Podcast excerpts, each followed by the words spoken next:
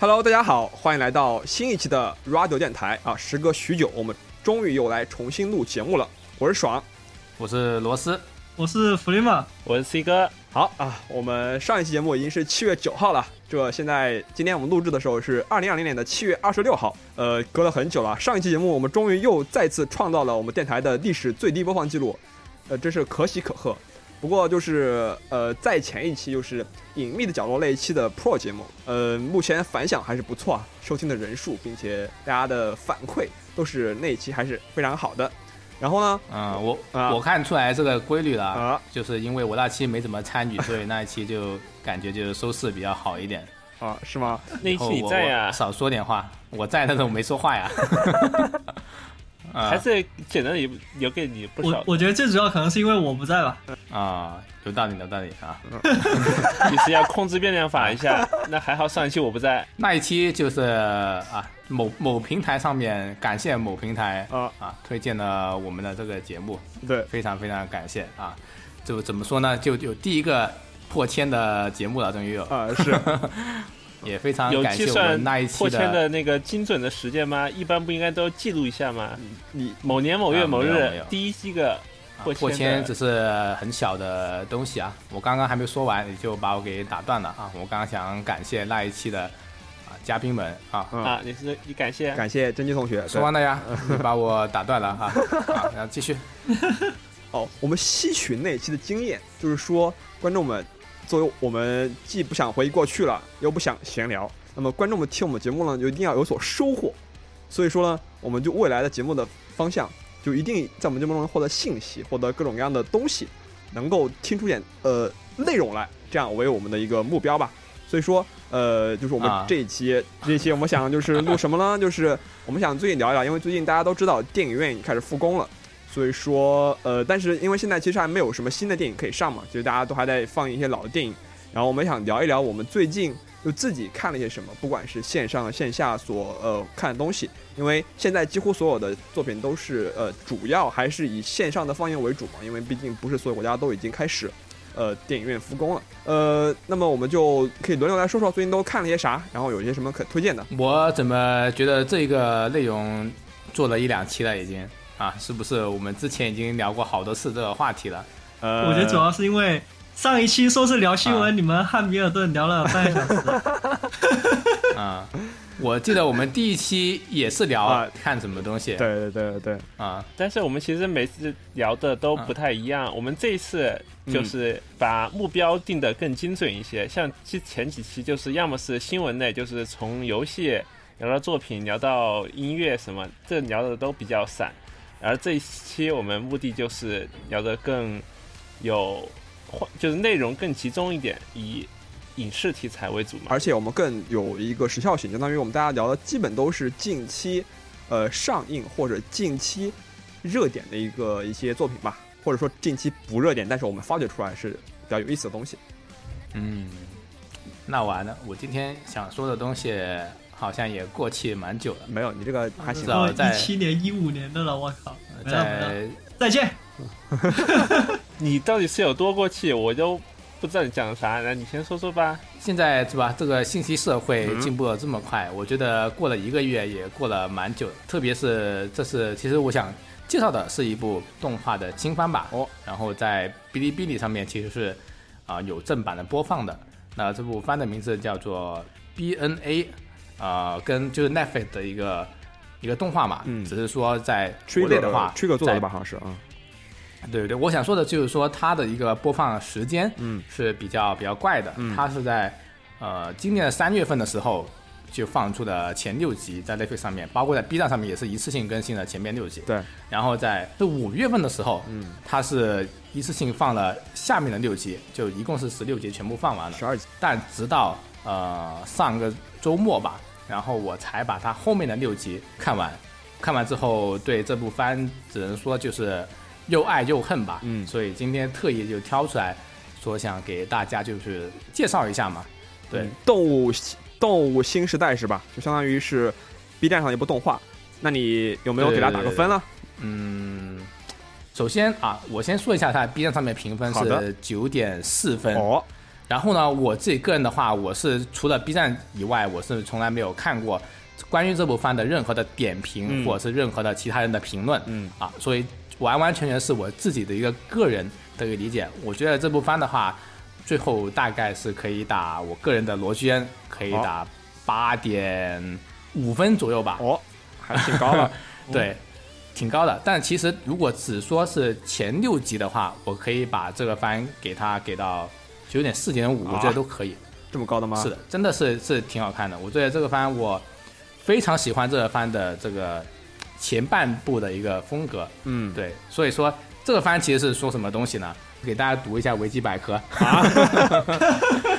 没有，这个番其实就是未来世界里面嘛，嗯然后在人类社会里面有很多兽人嘛，啊，然后呢跟人类是共共同生存的。啊但是因为大家就是种族歧视嘛，你懂的啊，现在也很火的这个话题。就是兽人和人类。们就互相啊对对对，就日本政府呢，他就设立了一个特区，嗯啊，叫做 Anima City，哦，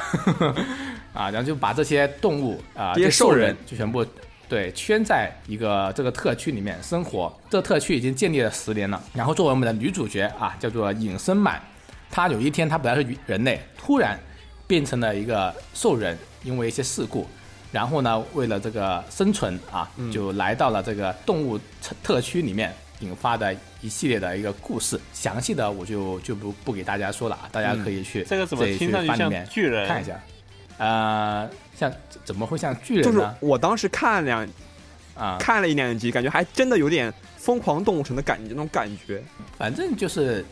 这类的东西都是，就是种族之间的啊排斥，然后背后有什么阴谋啊这种，对吧？但其实当初吸引我去看的是它本身的一个制作的一个阵容，班底非常非常的强大。对对对。对，首先的就是出来的就是你看到就是班基社加 Netflix 对这样的一个嗯，一个配搭嘛。虽然 Netflix 现在所以我有个问题，啊嗯，你说那这个是热血番吗？呃，这嗯剧情类的吧？不很难讲是是不是剧情类，但是有一些里面会涉及一些成热血长的剧情？对对对对对。对，这里面也涉及到我之后会说的一两集特别特别突出的一个内容，我特别喜欢的。嗯，对，因为我想是你一说矛盾冲突，然后兽人人变成兽人，那不就和进击的巨人差不多吗？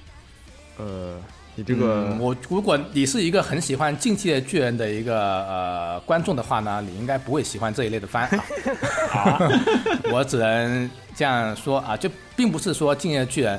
不好看，嗯，但是呢，完全不同两两种风格了。呃，班基社他之前的作品其实是风格非常的鲜明是的嗯包括像是然后像是呃小魔女学园魔女学园。对自己不翻的话，其实我本身都是比较喜欢他这种风格的。嗯喜欢的人就很喜欢，如果你不喜欢、不习惯他的这种比较夸张的动画表现的话电波才可以呃。对对对，没错。他怎么说呢？他很很微妙，就是再前面一点，就是如果再往前去追溯的话，班基社他成立的这帮人，他的前身其实是吊带袜呃天使对对吧？天使，啊、你们有应该有听说过吧？是就是一个美式的一个风格柔和的一个动画。然后当时候也是一个现象级的动画，就这群人，他就是包括是金石阳之他们在里面去独立出来之后，就是从那个呃呃 g a n n i s 对，从出来之后 Eva 的那个公司出来的。对对对对对，他们这群人把 g a n e s 的那个班底也不叫挖出来吧，反正动画公司之间这种变动是很正常的。对对对，这群人出来之后，他们才成立了班级社，然后呃，在班社里面也就创作了非常非常多的非常哎，呃天元突破风格，鲜明的天元突破是不是也他们的呀？天元突破当时候就是 Ganis 那时候做的嘛，包括是现在去这做班社这帮呃人的这个阵容，也是从天元突破那里去去走出来的。这一次很多人诟病的地方，就是说他的这一个脚本啊，它前后节奏差的太怪了。哦，前面六集它其实是一个非常非常好的一个，我觉得什么可以说是一个单元剧的形式嘛，嗯就是每一每一集里面都会单独的去有一个剧小的故事。情的一个对，嗯，对一个小的故事、去引开来，去展展开它整个一个世界观世界观。包括刚刚陈瑶问过一个问题，就是说它是不是一个热血番？我可以说，第五集它是一个热血番，第五集也是我在整一部 BNA 里面最喜欢的一集。嗯，他说的就是一个女主角去拯救一群棒球少年的这样的一个故事。你知道日本人去聊棒球相关的这些故事，他们就是非常非常的擅长嘛，啊，因为这是他们永恒不会变的一个主题了，就是对甲甲子园呐、对对对对对对对，梦想。友情、嗯。梦想，然后他就是带领呃在动物城里面的呃动物城里面，对动物特区里面这一群本来就是呃垫底的一支棒球队，哦然后打破这种什么黑道那种啊赌球啊那种黑幕，我没看到那边啊就是居然后边讲这种东西吗？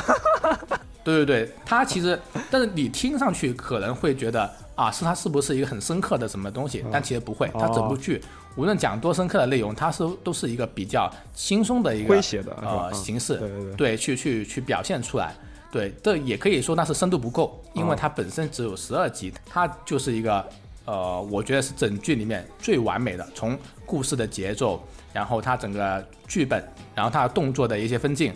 呃，整个的一个处理非常非常的好，里面每一个人物非常鲜活吧，对只能说那你一次性就是出现了十几个新的人物。但是你对每一个人物都会有一个比较鲜明的一个印象在里面，同时他在这种故事背后又很自自然然的去带出了整一个疯狂疯狂动物城是吧？整个疯狂动物城，我想说，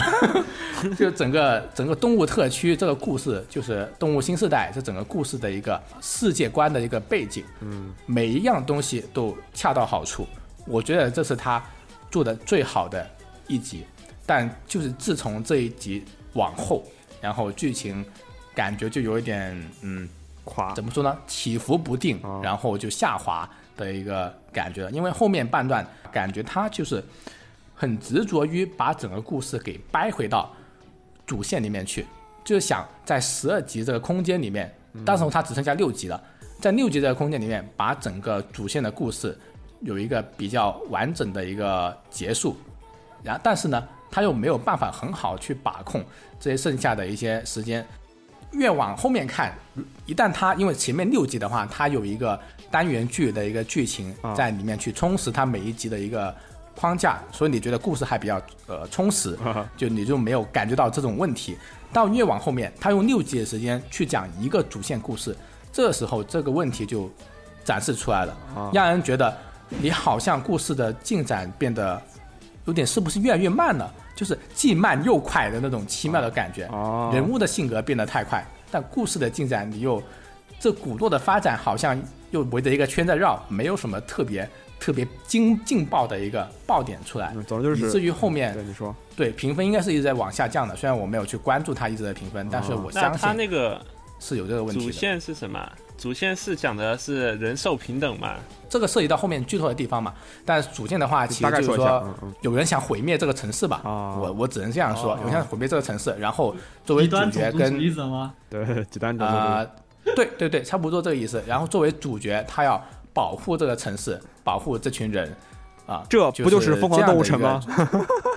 对对对对对，但是《疯狂动物城》它其实它整个故事也是一个很简单的嘛，啊的但正是这种本身简单的故事，就是看你怎么去呃演绎了。啊，对是的。届かない僕が変わり出す说了这么久，好像一直在说它不缺点好看的点，对啊，其其实不是，这个番非常非常好看，哦只是说呃类型不一样。之前有一部番叫做叫做 Space Dandy 嘛，然后哦当时候也是一个挺火的，它就是完完全全的一个 单元剧的一个形式，就每一集像像像是轮回一样，然后主角在经历一个一集一个故事这样的一个结构，这个是当时非常非常好看的一部番。如果这一个 BNA 能够像这样子去做成一个单元剧的番，然后只是描述主角在动物城里面发生的各种啊、快乐的或者是悲伤的、伤心的一些故事，再从里面去带这一个主线，我觉得会做得很好。可惜它就是前半部分是这样子去做，后半部分就脱离了，而是回到了集中到主线上面去。那它本身来说，它本身的一个班机设在，嗯，就肯定是必出精品的，我感觉它本身的一个制作水平是真的真的非常非常高，因为首先他导演嘛，他导演其实是那个这部是吉成耀啊，这部是吉成耀是吧？哦，对对对，他就是就是那个小茉莉学园，然后前面一大堆的，包括是克拉克他们就都有参与。对，就他本身就是一个超级原画师应该这么说，对对对，对对 对，它就是一个品质的的保证，包括呃，因为第一话非常非常的呃震惊，就是整个番里面我刚刚说的第五话是我最喜欢的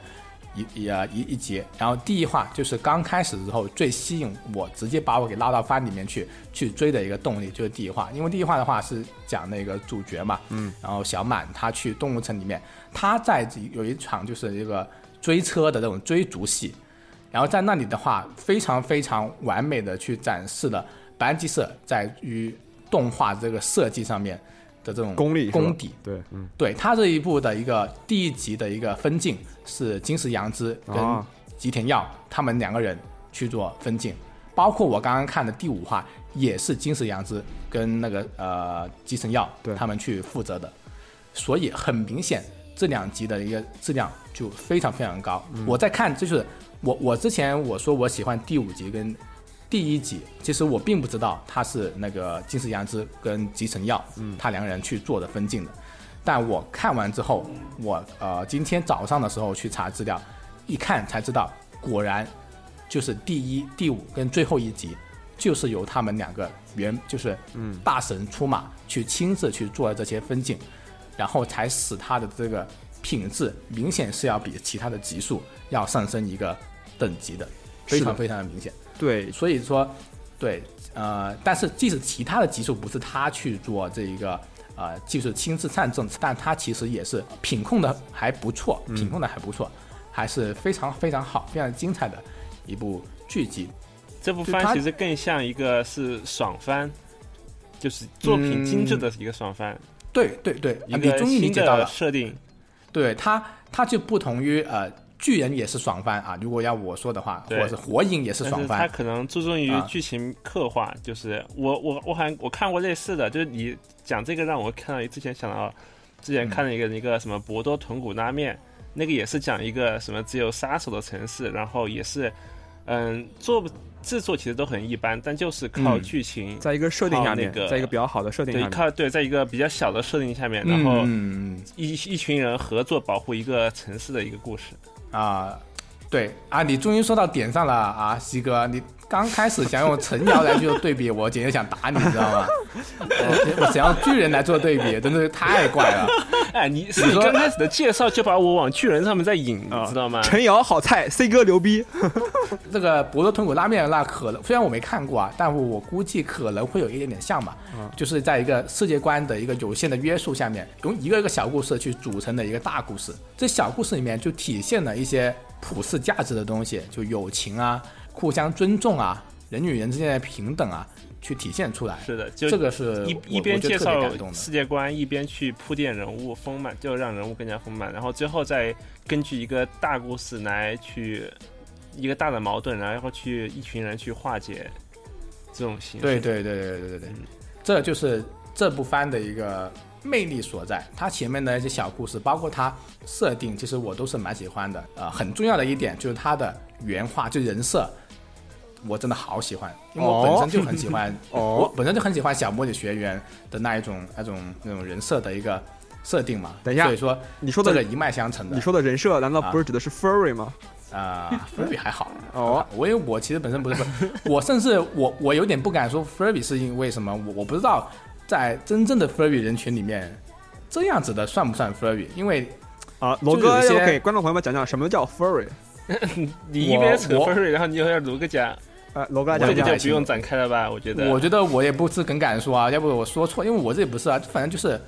兽迷嘛，是吧？应该叫做或者是喜欢一些有呃有人类特征的动物，是这样是这样说吗？这个动物得是有皮毛的，就是有啊，比较对对对对，因为 furry 这个词本身就是皮毛、皮质、毛发的这种这种大概这种意思嘛。就这个它的动物特征的比例，我估计要达到个八八九十以上，然后才能够满足腐女迷他们的一个 一我感觉你个在黑别人，一个爱好。但我甚至因为在这个 BNA 里面嘛，然后有有两种形态，一种是人形态，一种是动物形态。这个主角好像是个浣熊是吧？还还是什么还是什么来着？呃，它是个狸猫，哦狸猫它叫自己浣熊。哦哦哦，对对对对，然后我感觉它的动物形态可能都不太符合，就主角的动物形态都不太符合某些人对 Furby 的定义，因为它它感觉就很像人嘛，它本身只是有个耳朵头上长了？两个耳朵，对，有个尾巴有耳朵，我感觉不够 Furby。啊，对，应该要要就兽的那一部分的，就是就野兽那一部分的比例要更高一点。我觉得应该才符合啊伏比大哥们的一个爱好所在。其实之前有一部番叫做叫做呃《动物狂想曲》，就 Beastars，那一个的话，我觉得应该是 Furby 程度要比这个要高一点，那部也挺好看的啊，大家有兴趣可以去看一下。但再说一你还说你不是其实我不是鼠 Furby，哎，但是你不得不说啊，就是 Furby 的这部就涉及到 Furby 这部番，这这些呃动画的番主，它的质量、它的品调，真的要比普通的番要高一点。哦，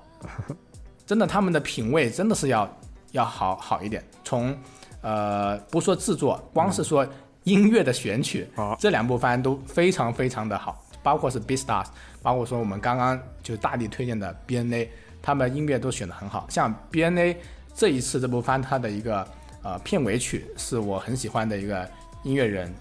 叫做呃 Amy 的。其实啊、呃有听日本音乐的观众应该都会知道这个名字，但如果你不知道的话，可以说另外一个名字就是 Tempale，这个其实是挺出名的，就是之前因为来过中国这边去做巡演嘛，然后 Amy 就是 Tempale 的一个成员，他整个音乐配的就非常非常符合这个意境嘛。对，因为 Amy 她本身的一个感觉就是有一些灵动的、都市的、时尚的感觉，对，但它调对比起来 Tempale 的话，Tempale 会显得更加实验一点，然后更加迷幻一点。好的好的，听不懂了，大家好的，啊，如果你有兴趣的话，你可以去搜一下 Amy 这个音乐人，然后去找一下他的番啊。但 Amy 的话呢，他的拼法是 A 三个 A 一个 M，然后再要多少来着？好难拼，三个 A 一个 M 加上三个 Y 啊，大家可以搜一下，非常非常推荐。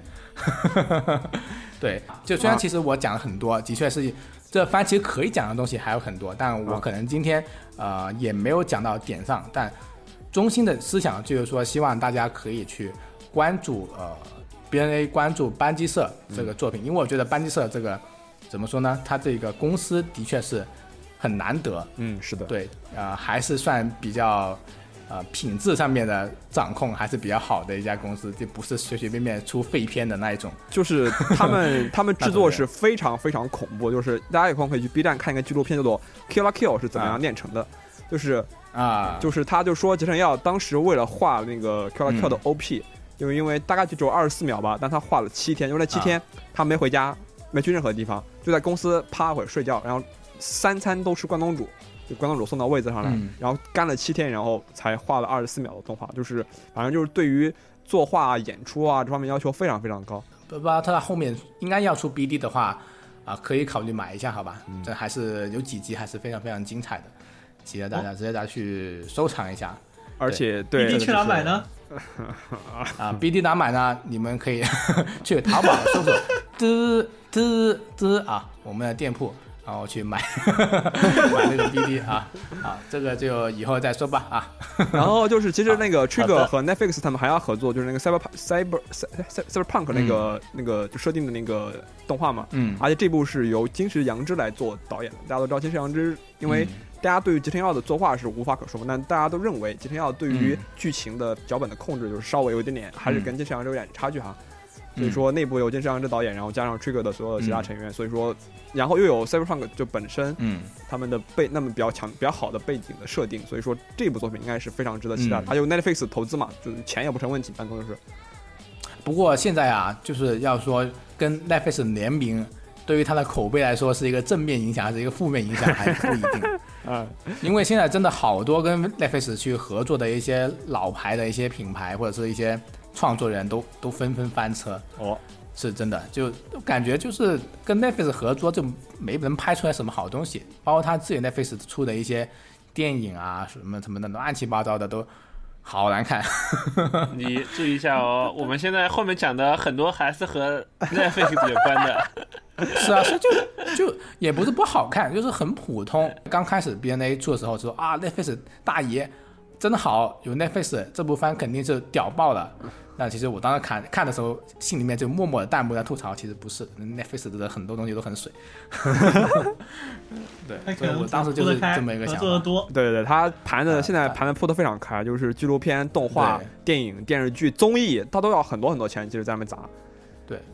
包括之前那个副本的那个就是探变、哦探变那部是吧那部电视剧嘛，然后他出的一个动画版，看了一下也就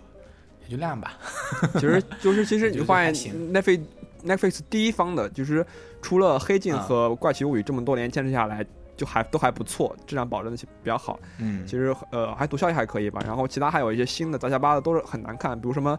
什么最指定幸存者，什么巴拉巴拉一大一大堆，反正我个人认为嗯还是挺垃圾的，说实话。还想起我们今天就是录录之前说的那个啊那个番那个电影啊，之前爽哥一直不知道为什么一直追着让我让我去去聊那个电影啊啊，永生守卫。爽哥老是叫我说，其实我我这里就一句话带过啊，就是啊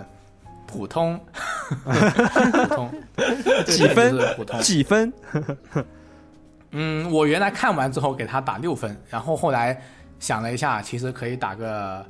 七点五吧。呃哦，主要是注重看他后面的那个续集要要怎么去发展，因为他很明显就是为了后面埋续集，然后最后一个镜头都还是有新角色出来的那一种。对他的这个设定比较老套，动作的设计是可以，但是整体的这个剧情还是有点平淡，然后故事也比较老套啊，然后整个风格视觉上面也没有到像 John Wick 的这种仅凭他的这个风格跟逼格就能够把一部单纯的武打片提升一个档次，这种，所以说我给他的评价就是普通。我看 哪哪个你的普通就七点五分啦，现在我分还挺高的了。嗯你姜 Wick 打多少分来着？我装备是十分满分呀，兄弟，哦哦，待会儿没说。知道吗？游戏 ID 都是 John Wick，你说你妈啊呢？我当年看装备的时候，他在豆瓣里面才六分多，你知道吗？哎，现在他是慢慢？涨上来的。现在几分呀？大概。现在我不知道啊，应该七点多八点多了吧？所以说这个豆瓣评分其实也非常不靠谱，你知道吗？是有点不靠谱。对我，反正啥我第一眼看到到装备就特特超喜欢那个风格，就好可爽。能刚开始大家还没学会玩梗，然后后面大家都是带着梗去看那个那个电影的。但第一部啊说实话你不带梗也看确实很爽，说实话。就很早的时候去看，我觉得哇好爽，这部这部番怎么回事？这部番这部电影怎么回事？然后永生守卫就是，嗯，好像是有一点爽，但是呢，就是一爽一爽的，就不是 就不是从头爽到尾那种感觉，也没有大爆发啊。我记得对哪家哪家敌台还说过，他说永生守卫还不错。现在我们 Radio 就是跟他们站出来，跟他们就对着来，我们觉得这个这个剧不行。啊、嗯不是不行啊，差一点的，是对比 John 还 Wick，可以，对比 John 对比 Wick 哪里差一点？对比 John 是 Wick 人物没有 John Wick，主角没有 John Wick 有还个性吗？还是节奏的问题吧，还是节奏的问题吧，偏平淡，我觉得而，且设定也没有很高大上。我觉得 John 啊就是 Wick 可能换个演员来，可能也不行吧。就是基努里维斯他能够诠释这种这种嗯这种角色，阴专注。阴郁啊，对对然后忧郁的，然后又猛猛男、啊、这种结合在一起主要。是专注嘛，专注的一个演员。哎，给大家再科普一个小知识啊！啊我很多年前就在开始用 John Wick 二零七七这个账号做我的游戏名，没想到有一天 John 就 Wick 真的个加入到赛博朋克这个还没那个还没那个还没开发布会的时候那个基努里维斯加盟的那个时候嘛，就哦就用这个对对，ID 很早很早很早，就是装备第一第一、第二部，第一部出来之后，我就开始用装备二零七七这个这个 ID 去打打那个彩虹六号了。没想到竟然真的有一天，哦哇！竟然有一天就是梦想成真，太太猛了。太猛了但前几天不是有个新闻嘛，就是说那个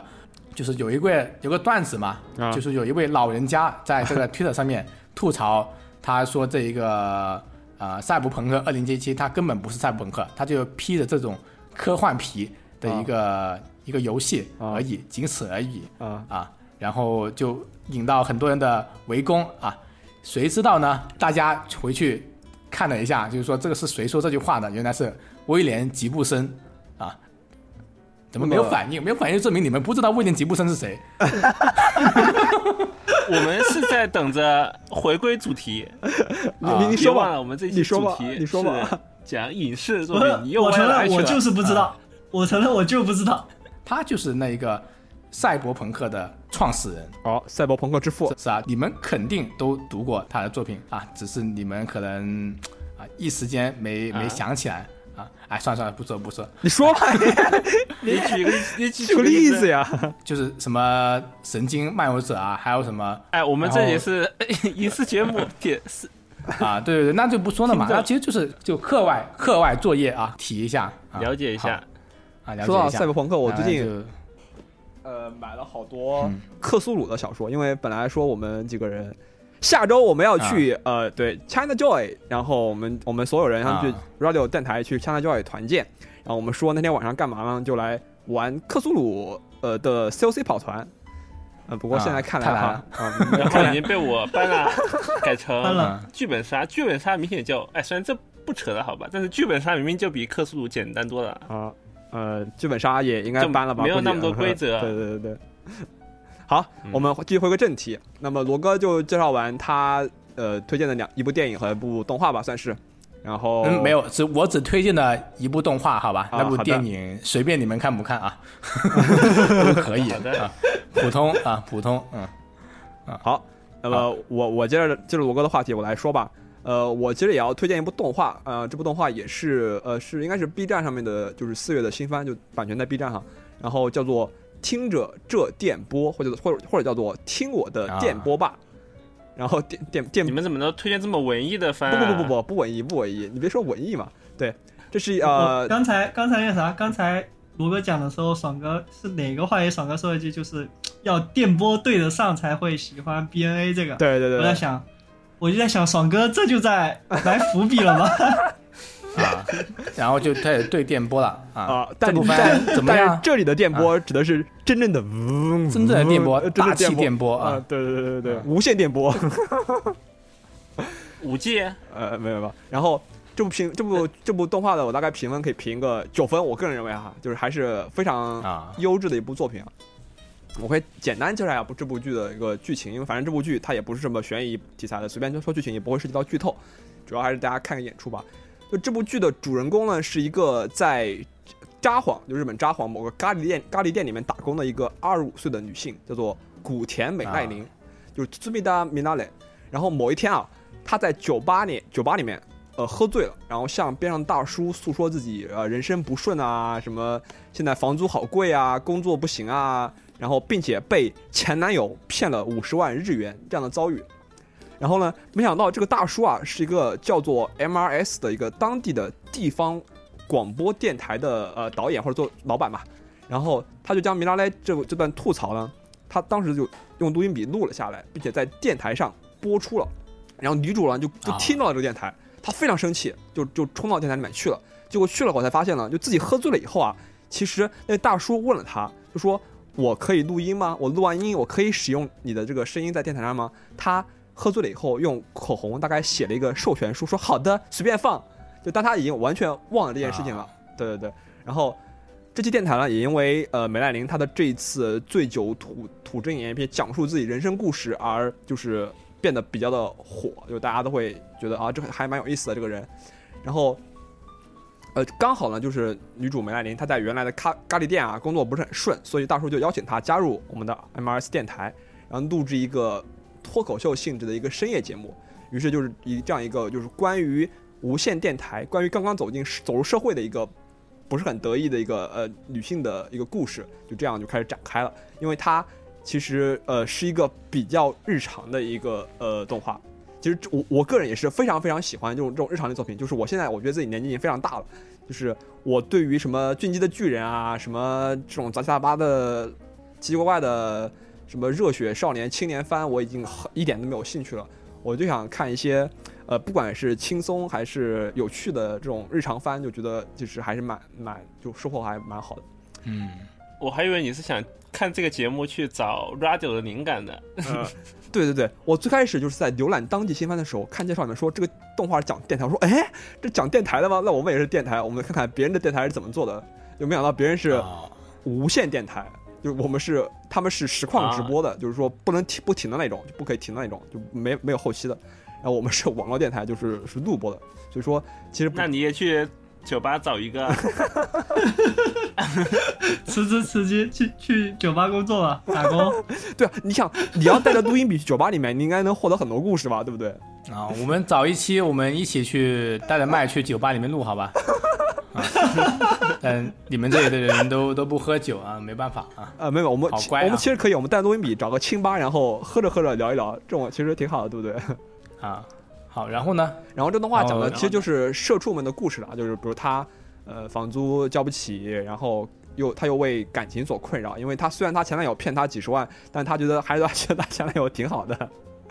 然后呢，就关于工作到底是为了赚钱生活，还是工作只是为了赚钱而生活，而是说还是说工作所带来成就感也能缓解一些生活的压力，也能让你，在工作中获得收获。然后呢，番对这么沉重啊！啊，没有没有，非常的 我看不下去了啊。轻松的，对对对对。然后啊我我就举个其中一个小故事吧。其实他讲的就是呃，因为女主加入电台以后，然后嗯，因为电台啊去解决自己的故事、自己的问题或者身边的一些问题吧。然后举个一个故事，其中一个小故事是这样子的，就是说女主梅莱琳她她租住的一个公寓，她家楼下住一个男男生，然后那个男生呢。那男生以前有个女朋友，这个女朋友是一个斯拉夫民族的人，就是应该就不知不知道是俄罗斯还是白俄罗斯还是哪哪的人啊。然后他们俩在一起以后呢，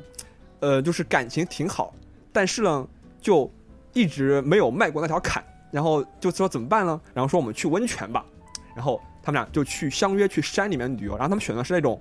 呃，山那种雪山里面那种野温泉。然后两人在站在温泉边上赤裸相见的时候，突然就全部都晕倒了。然后当然可能是因为硫化氢吸多了，因为大家那种野生的温泉可能 都不知道哪来的，对吧？然后男生醒来以后呢，发现自己被当地的山民救了。然后山民告诉他说：“你晕倒了，我们把你救回来了。”然后他说：“那我女朋友呢？”然后山民告诉他说：“你没有女朋友啊，我们当时去的时候你只有一个人。”然后他就不知道女朋友去了，他回去去找，但找不到女朋友了。然后他非常痛苦。然后他回到家以后，他就认为自己女朋友是不是呃死了或者怎么样。然后然后呢，他回家以后发现怎么就成悬疑类了？每天晚上 我第一个以为是咒怨的故事了，已经跳的啊。然后回家以后每天晚上天有人要想想讲咒怨啊，啊就到了一个每天晚上就到一个时间点，他的房屋顶就突然开始泛黑，然后往下渗血。然后这男生就非常是咒怨的故事。这男生就非常害怕，他就觉得啊，自己的俄罗斯女朋友死了，要回来报复他，所以他每天在里面烧香念佛，就是呃，然后画符，墙上贴的到处都是，然后他感觉自己快快要承受不住了，于是他写电写信给这个 MRS 电台求救，然后女主美赖琳等人，他就就他和他的一个朋友，哦，和他的电台的一个同事，他们俩就带着录音笔了，以一个采风的形式，就来前来调查。然后呢，结果发现是原因是为什么？大家猜一猜？走进科学了吗？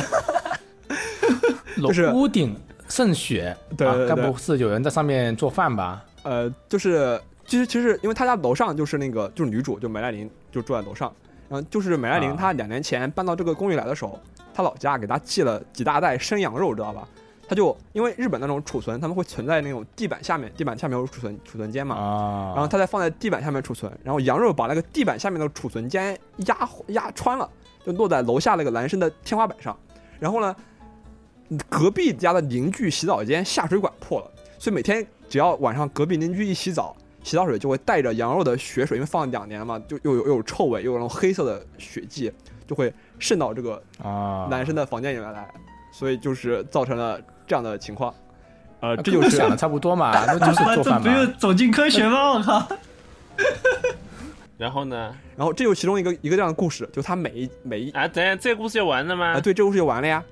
那最后他女朋友人也没有找到吗？对啊没有，个结论那个这个故事的最后一幕就是那个男生拿着拿着他和女朋友的合影，站在窗口看着天外，然后就没了，就这个故事就没了。啊，那还好我没啊看这种这种这种番这种不交代结局的，我看肯定不这个分往下。这个没有这个结局，就这个结局并不重要。这个因为大家看的啊并不是这个结局，就是看的就是就是女主怎么参与到这个故事中，大概这个过程嘛。因为女主是个很有意思的一个人，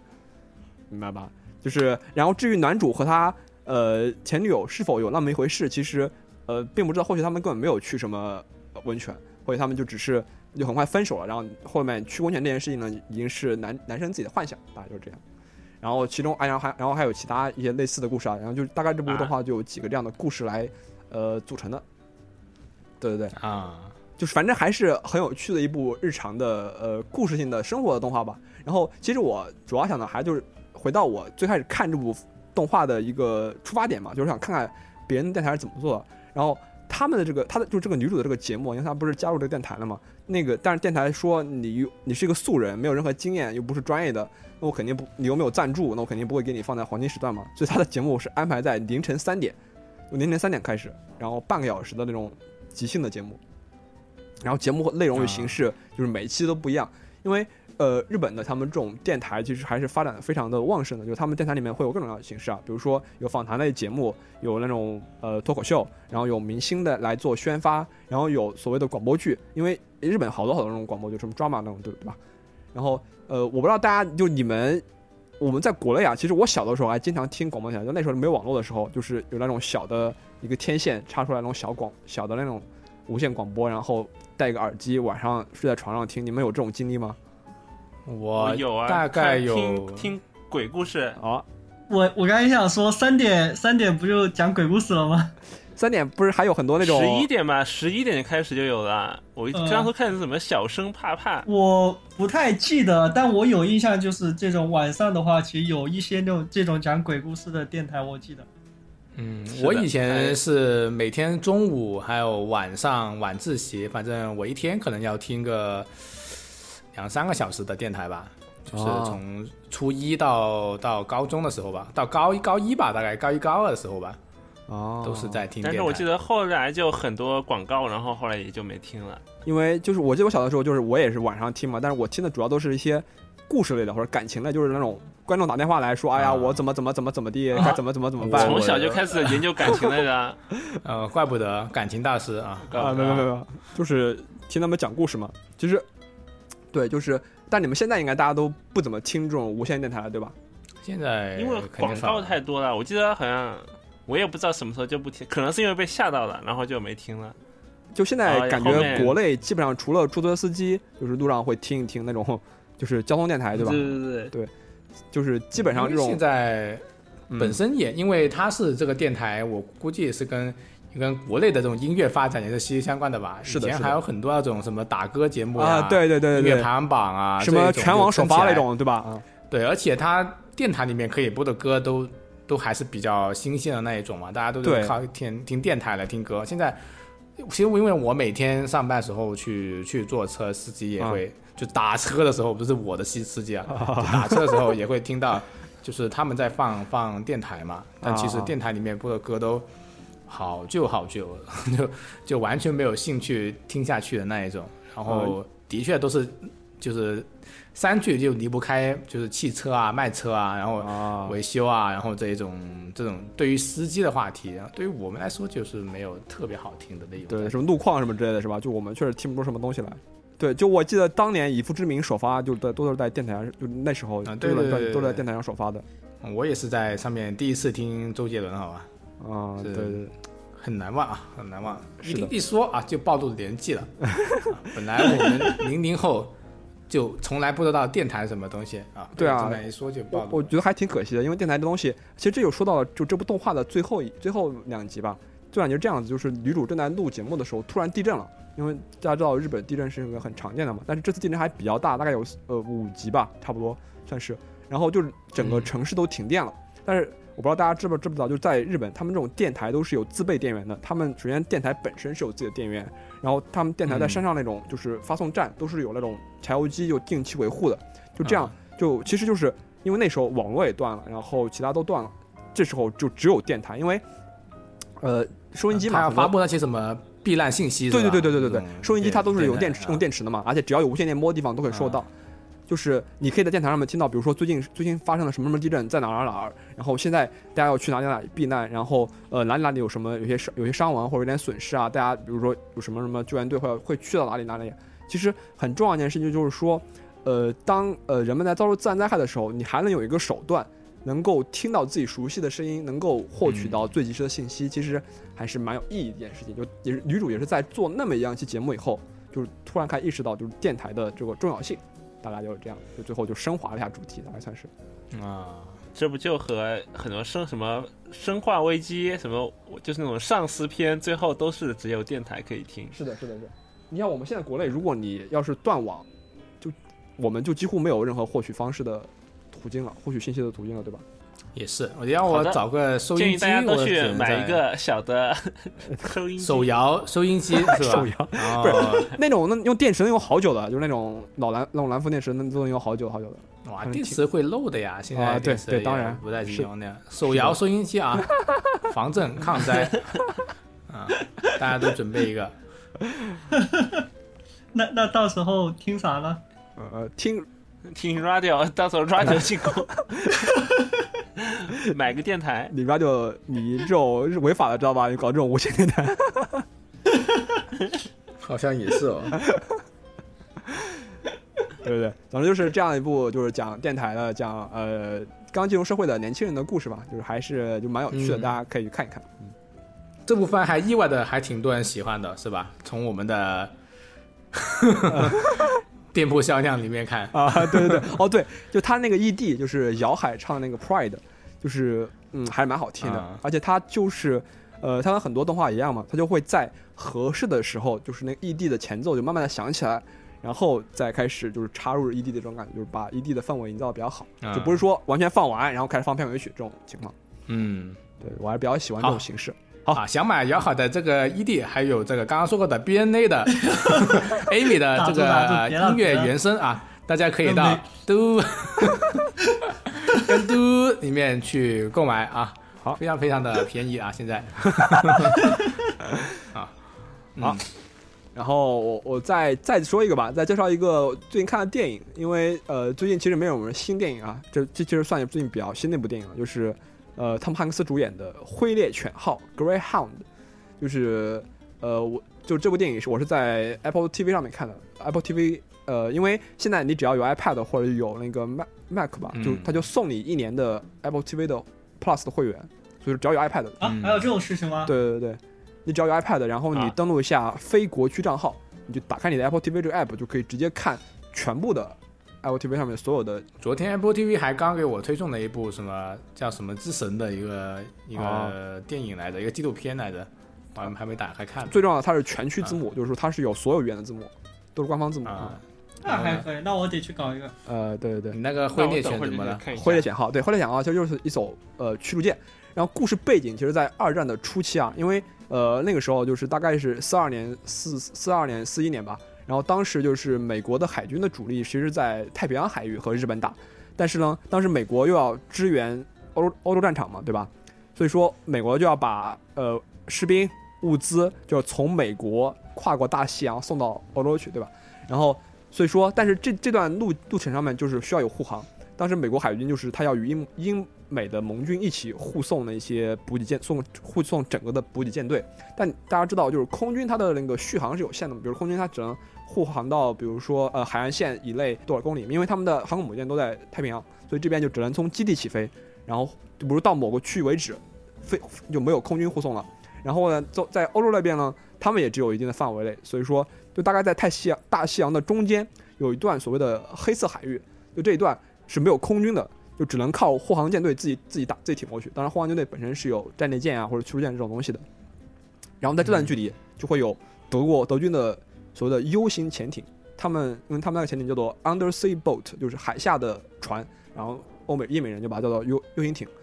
然后呢，汤姆汉克斯所扮演的角色呢，就是这个护航舰队的旗舰——美国海军灰猎犬号驱逐舰的舰长。大家都说，呃，汤姆汉克斯是什么？呃，就 Captain 专业户，他不是刚演了那个什么萨利机长嘛，然后现在又来演这个啊，这个船的这个舰船长哎，。萨利机长是是他演的吗？是的呀，是的呀，哦，对对对对对，是是啊，然后这个电影的故事呢，嗯就讲说他讲说在他指挥之下，就整个舰队，因为那个中间的黑色海域大概要航行四十八小时，就是大概两天嘛，就怎么在这两天内就冲破德军的潜艇的封阻？因为这个德军非常贼啊，他们的 U 型艇，他们一开始他们只是会缓缓的跟在那个呃这个舰队的后面，然后到晚上他们才会出动去攻击这个整个舰队。然后这部剧就是我个人觉得啊比较有意思，就比较好的地方就是哦，我刚刚有打有打分吗？我给打分吗？那你没有没有打分啊？大概我可以给他打八打个八分吧。就是我觉得它是一个非常硬核、非常好看的这种所谓的哎，你你上一部电波打多少分？九分九分九分啊啊，，对对对。所以这个大家也还是可以，呃，这个所谓的灰猎犬号也可以看一下，就他对于能让爽打这么的高的分也不容易啊呃，。对他对海上战争的刻画，就是就是特别的好。就是当然，因为我其实并不是一个资深的军迷啊，就是我对很多东西我也不了解，但就是那个它上面就各种各样的术语，比如说呃海员发现有敌军，然后船长就会就他会出现在剑剑桥上，说现在由我来指挥，然后他会告诉我就是那个掌舵手，比如说左满舵，然后就是说什么，然后什么右舵多少多少多少多少这种，然后同时他们地下哦不是他们船下面有一个类似于指挥部的地方，那里是有副舰长在那边负责，那边是有雷有雷达，他们会实时把雷达雷达的数据，他们有那种水面雷达的数据，然后告诉哦哪个方向哪个方向有敌船。但你要知道，就是这种驱逐舰打潜艇其实非常困难的，因为你你看啊，你这个船，你普通的船，你只能在一个二维平面上开，对不对？你就只能在这个平面上左右转，但是潜艇嗯，它能左右转，它能上沉上浮，还能下沉。啊，那时候的武器装备不像现在都是什么激光制导导弹，就直接跟着你跑。那时候它就就是只有简单的几何学，你知道吧？所以就是就是你觉得潜艇要开到哪个方向，然后我往哪个方向打打炮，然后或者说在潜艇从我船下穿过的时候，然后突然扔深水炸弹，就设定炸弹在什么地方爆炸，然后深水炸弹就会在底下把那个潜艇炸炸烂，大概是这个样子。所以说这部片子的魅力就看它怎么怎么开船跟打炮吗？对，就看他怎么开船，怎么打炮。啊，关键在于这部片子，他就是他知道大家的看的这个着眼点就是这个，他完全不拖沓，开剧两分钟开始打，一直打到结束没了。啊，对，没有我觉得还蛮好看的，没有任何什么狗血的什么回忆啊、过去啊，啊几乎没有。意识形态对对对，什么都没有，是吧？就只有干。对对对对对，也没有刻画。就跟那个龙龙珠超布罗利一样，妈一开场没多久就开始 打到最后还他妈还在打。弹幕预告直接接下来四十多分钟全是打戏。哎，对对对这个也是爽片啊！啊对对对不错不错不错。就是开始十分钟，就是就是那个海军，就是空军开始说了，我们护送到这里为止了，下面的路就靠你们自己走了。然后就开始他们就开始说好的，然后就开始遇到德军潜艇了，然后就是，然后第一晚上啊被打烂了很多艘船，然后炸了一个，然后哦第二天晚上然后怎么应对怎么应对，大概是这样子。当然，啊，我说他的嗯就除了这个剧情很爽以外，就是他的那个氛围营造特别特别好，就是因为他给那些嗯，就是当时二战的时候，其实很多那种潜艇啊，或者说船都有那种涂装嘛，然后他那那个德军潜艇，每个潜艇都是那种就涂了一只狼啊或者什么之类的，而且德军潜艇会劫持他们美国舰艇之间的那种电波，就在电台，他会在他们的波段里面跟他们说啊，你们这些小狗崽子啊，我们就马上要追上来喽，你们不要跑喽，大概类类似这种，对对对，而且公平嘲讽，对对对，而且那个潜艇浮起来的时候，它那个音乐就是像一个鬼从那种什么地方钻出来的那种感觉，就是非常非常恐怖，就你看的话自己都特别紧张，脚拇指都扣紧了那种。啊，这么好看，是的是的那我一定要看一下啊。尤其对于我们这种，尤其对我们这种玩过《盗贼之海》的人，就觉得哇，人家那个配合，那才是开船。我们就玩了一个晚上《盗贼之海》，我们我们不是钓鱼之海吗？不是去海钓吗？你不是一个嗯啊出海出海钓鱼而已吗？打了一晚上，船沉了有五次，船过来船沉了有五次。全在钓鱼跟厨房里面煮鱼啊。你看看，你看看怎么别人怎么是用左舷右舷去用开炮去打别人船的，我们那个打的是个啥？啊？可以，我们一打起来就是满翻，哎，怎么怎么怎么下翻，怎么升翻？对对对 问一下，对对，什么什么，我冲过去了，我我过去了。对对对，因为可以可以，对对，嗯大家可以看一下，就这部片还是非常非常就是精彩，就是感觉非常非常爽，而且也就是大家都知道汤姆汉克斯他本来就是一个，就他对于战争片其实情有独钟了，大家都知道的《兄弟连》啊、《太平洋》就是，包括《兄弟连》都是他导演的，他导演那一集也是我非常喜欢的，就是那十字路口第八集还是第九集来着，非常喜欢的一集，就他能够。非常凸显那种战争的紧张感，就让你哦，就是哦，好紧张，我就是那个那个呃，就船长或者我就是船员之一，就是非常能够投入其中。嗯我觉得战争片啊这种片子，就是如果能让你投入到其中，或者能代入感比较强的话，才是比较好看的这种战争题材的作品。嗯，当然有个小的缺点就是，就我就在就打着打着啊，结束了吗？我以为还要再打了。对，就就打就很快就结束了，大概就这样。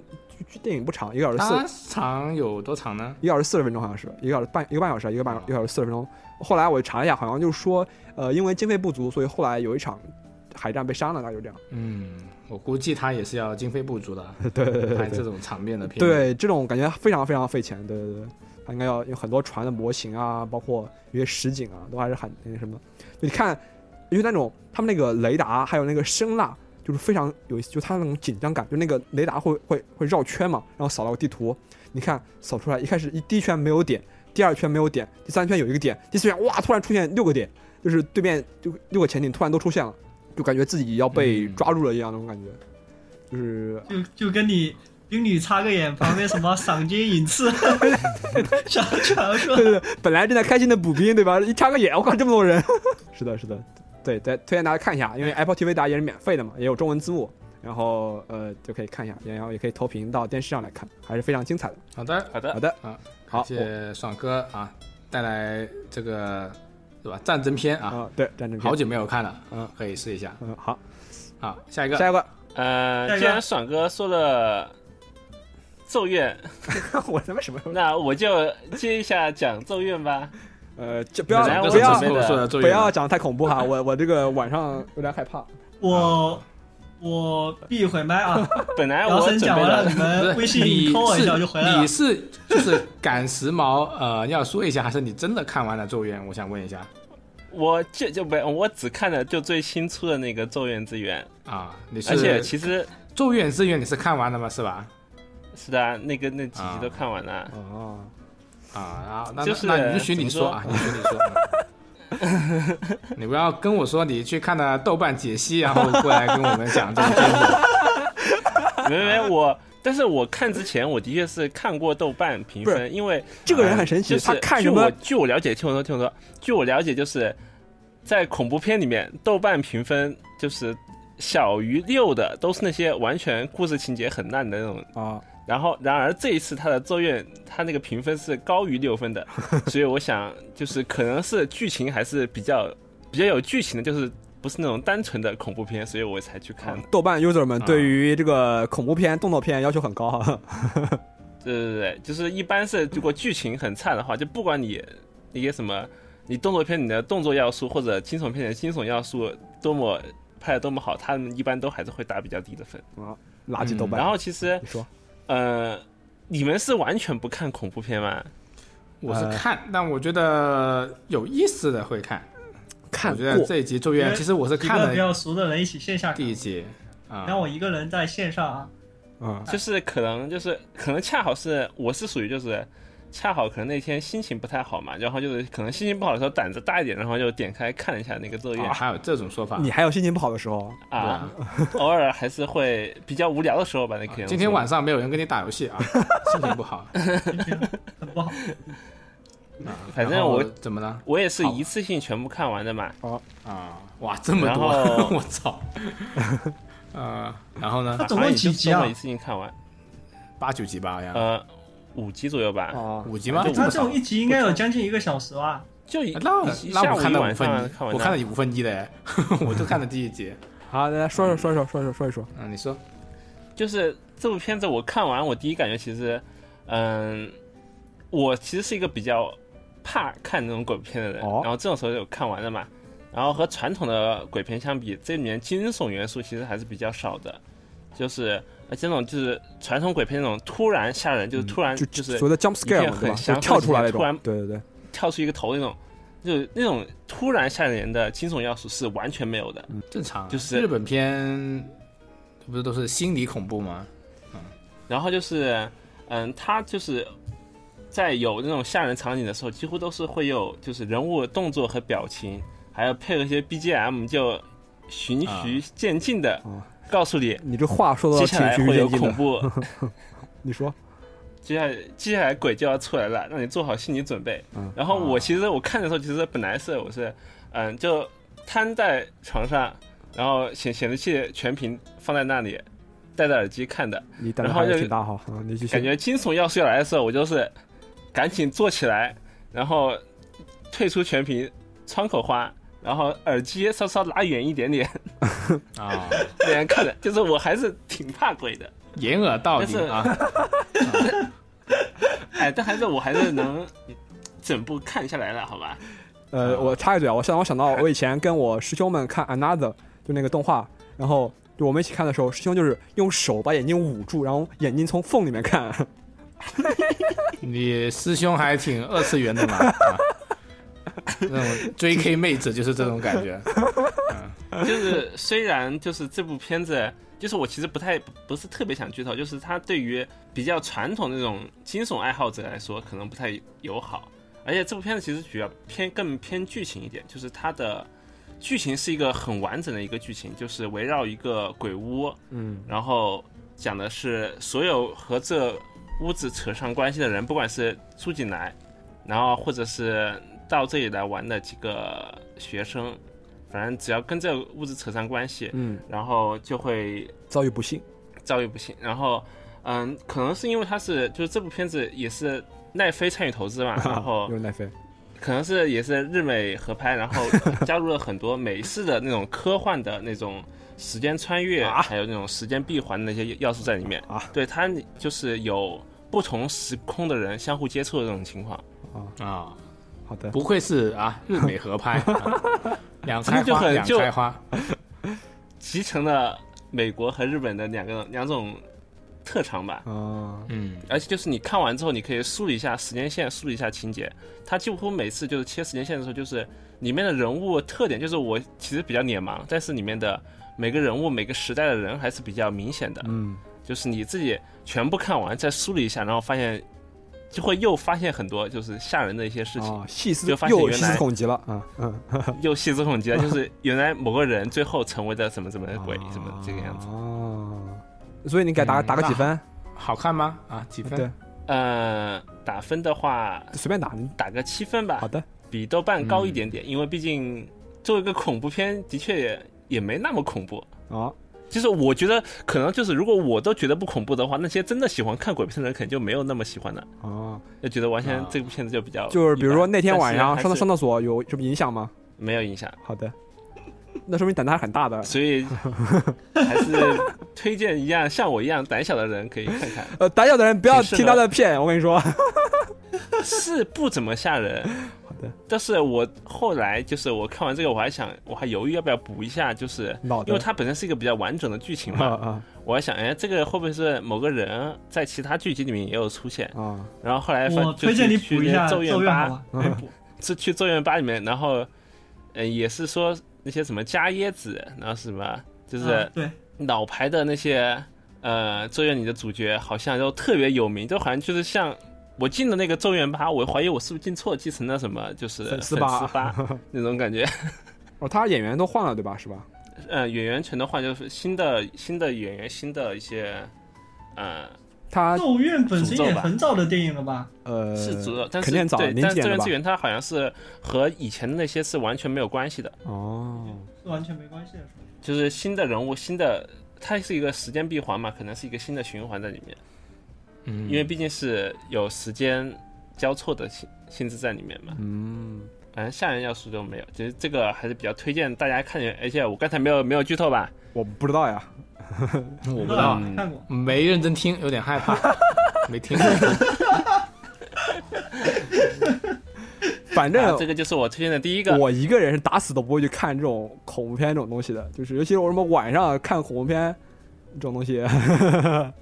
哎，我们下周去上海就直接放恐怖片，就对对对了，别想什么活动了。呃，什么恐怖片就是放一 放一晚上是吧？就是什么啊午夜凶铃，什么好的好的，咒怨那我来准备一下，好吧？五级联播，播联播 啊！你从家里面搬一个显示器过去，啊要大一点的，酒店那个不够我们用。赶紧下单搞个投影仪，好吧？投影仪，啊关键是要下单个音箱知道吧？什么七点一声道是吧？对，买七，你找不到七点一声道的，买七个把我们围着啊，这样还还可以 啊。买七个啥？七个鬼好，那么呃，这是我推荐第一个嘛，然后嗯我推荐的下一个作品是作品，嗯，呃，毒品生意一个纪录片啊。就是其实我本身是比较少看纪录片题材的，但这一次可能它的题材比较新颖，难道不是因为它跳到你的 Netflix 首页上来了吗？呃嗯也是，啊，那不得 啊，说说吧。嗯，它就是嗯，先介绍一下吧，它每一集就是围绕一个毒品和这些毒品主要流行的一些国家，对对对，嗯，对，然后就是以访谈的形式、采访的形式，就讲从生产到销售的整个过程。嗯而而且采访的目标大多是那些底层非法从业者，嗯，是的，就是而且那个采访的新闻记者，那个人是很有背景的一个人。后后来查了一下，就是他本科是在牛津大学学神学和国际法学的，硕士去了乔治敦大学学国际安全与冲突解决，这听上去就很。然后最后他他是还有 CIA 背景，对对对对他是有 CIA 背景的，就是也让他变成这么有胆识的一个人吧，才能去采访去各个 对，最可笑的是，他还跟着那些毒贩就是实拍，知道吧？就是扛着摄像机跟着毒贩跟他后面交易，就那种毒贩已经很紧张了，我靠靠，快快开车，快快快跑！他们跟着后面拍纪录片哦。是挺厉害的。对，其实就是这个作品，其实对让我对毒品有了比较新的认识。就是我想问一下，你们对毒品是认识是停留在什么程度？我我我自己说说我自己吧，反正我自己就是对这些的认识，其实只是停留在小学时候那种学校组织看什么远离毒品的这种展览，然后就看很多什么吸毒的人的那些什么瘦骨嶙峋那些残疾，还有什么自杀的一些惨状吧。小的时候，反正就这个是小的时候拍导就是我们，比如说有一天下午抽两个小时，然后请什么哪儿哪里的民警来，然后在那种学校的广播电台上面给大家就讲因为毒品发生的一些悲惨的故事吧，然后就让大家远离毒品，珍爱生命。就是是的，也的确本身是也知道毒品这个东西，它是你一旦吸了就完全改变了你的人，然后就是我就知道哦，当时考上大学要到武汉，我爸 就是要来武汉见我爸，反正就是跟我说，就是这个东西绝对不能碰，因为在武汉他们也不在身边了嘛，就一个人自由了嘛。啊，然后比如说黄赌毒只有毒不能碰，碰是吧？其他都可以。没没你没，你有问题啊，兄弟，你有问题。你知道吗？就是我现在，比如说我回家以后，然后我我又出门，我妈说干啥？我说跟朋友吃饭。她说哪的朋友？我说网上的朋友。她说，然后回她就非常担心，就说哎呀，怕什么别人把我带坏了啊？其实她就怕毒，就就是怕毒品这个东西，类似于可以这么理解吧？就说什么学坏了啊其实这东西表面上离我们很远，但实际上其实真的说不定就是你多认识一个人，然后就接触到这种啊反正就是以前以前就是主要停留在这个毒品毒品本身，然后比较坏的一面嘛。嗯然后其实在这个作品就讲的就是很多毒品背后的一些交易，特别是底层的嗯一些人民的那些生活情况，还有一些中间环节的一些社会的阴暗面吧。然后里面有几个给我印象特别深刻的，就是有什么，就是哥在哥伦比亚那些底层人民，什么三分之一的人是三，它哥伦比亚有三分底层人民是失业率是有三分之一，全人民三分之一，然后百分之四十五的人是喝不到安干净的那个纯净水的，嗯对，然后他们唯一的生存方式就是从事毒品相关行业。哥伦比亚那边是主要是、那个毒品叫啥来着？应该是可卡因吧？我记得对，可卡因对。嗯然后他们就是说，可卡因那个是骨科骨科碱对，嘛骨科碱。骨骨科类植物是，嗯、和香蕉类还有那些咖啡种植成本是完全不在一个对，而且能收很多季嘛，对吧？嗯，对，然后是三个月，他们是三个月一三个月收嘛，然后像怎么都像香蕉这种都是要一年一收的。对而且本身这些咖啡、香蕉这种是有市场经济的嘛，嗯，对，它然价格浮动嘛。他们那些他们那些没有就是没有成熟种植方案的那些地方，是他们会经常受行业冲击的。嗯，然后是毒品就成了他们唯一的生存方式，就是他如果不不不种不参与毒品交易，他们就没法生存下去，就是很现实的问题。好的。就感觉在中国这种大家还能小康生活，就挺舒服的，其实也是比较幸运的。没有，其实你要知道，底层民众都是一样的，但是因为中国禁毒就是工作做的比较好嘛，因为其实其实哥伦比亚他们那些人就种植那个骨科类作物吧，然后他们并没有就是发财，没有赚钱，他们只是他们拿他们的收入就卖这些东西的收入仅仅够他们为生，仅此而已。但只是说他们而且就真的是，我觉得他们好像是今天我还特意再回去重温了一下，他们一天要摘五袋那个呃可卡因树的叶子，然后一袋只能卖三十美元。嗯是的，虽然说一袋最终本身产生的毒品可以卖很在美国或者在其他国家可以卖很多很多钱，对，就是这些收入都被贩毒组织所就最终所拿走了。就对于底层民众来说，且像哥伦比亚这种底层人民，就都还是只是很一部分嘛。然后还有像缅甸那些国家，他们那些底层农民种植种植毒品，然后结果是被国家征收很高额的税务。国家并不是并没有禁止他们种，但相反，他们是国家是在种通过这些底层人民去种植这些毒品，然后然后来征收额外额外的一些税务，然后也是助长了这些毒贩生意吧。嗯。而且毒贩在收那些毒品的时候，他们会把结算方式都只会用一部分用现金结算，然后另外一部分都会用什么成品毒、冰毒什么进行结算，然后导致他们每个农民最后也成了一些推销员。啊，对对对，对，还有就是在给我印象最深刻的就是他讲你们讲的故事，就是一个在泰国，就是泰国的女人们为了养家去食用毒品，让自己能干更多的活。啊对，就原先对毒品认识就是想，嗯、那些吸毒的人肯定都是追求刺激嘛是吧？什么，对，接受刺激就是为就是为了单纯的一时一一时爽嘛，但没想到是为了能干更多活去吸毒，我觉得这个是很惨的一个但是我们绝对嗯震撼我心灵的一个现象对。对对，但是我们、呃、这部分应该可能会被剪掉，就是我们绝对不会被为毒品所谓辩护吧，就是他是呃毁掉了无数家庭，也是嗯，包括缉毒干警啊，也是很其多人实这个也让我想到想到另外一个，就是这个作品里面没有讲到的事情，就是讲美国美国考试吧，然后有很多人就会在考试之前去服用那种呃集注意力集中的药物精神上精那种。神亢奋的那些东西啊、嗯，就类似于兴奋剂的感觉，嗯。对，类类似于运动里面的兴奋剂，但它是让注意力更集中吧。嗯。然后还有一个就是他讲的一个美国的一些阴暗面，就是除了他们是合法化大麻嘛，那个是他们讲的但那个里面没有什么让我特别印象深刻的。然后让我印象深刻的是，他美国讲他们推销那个，嗯，推销止痛药的一个阿片类药物，就是那种止痛药。然后那个药物是他们推销的人为了给医生跟他们会，最开始是美国是用吗啡做止止痛药的，对。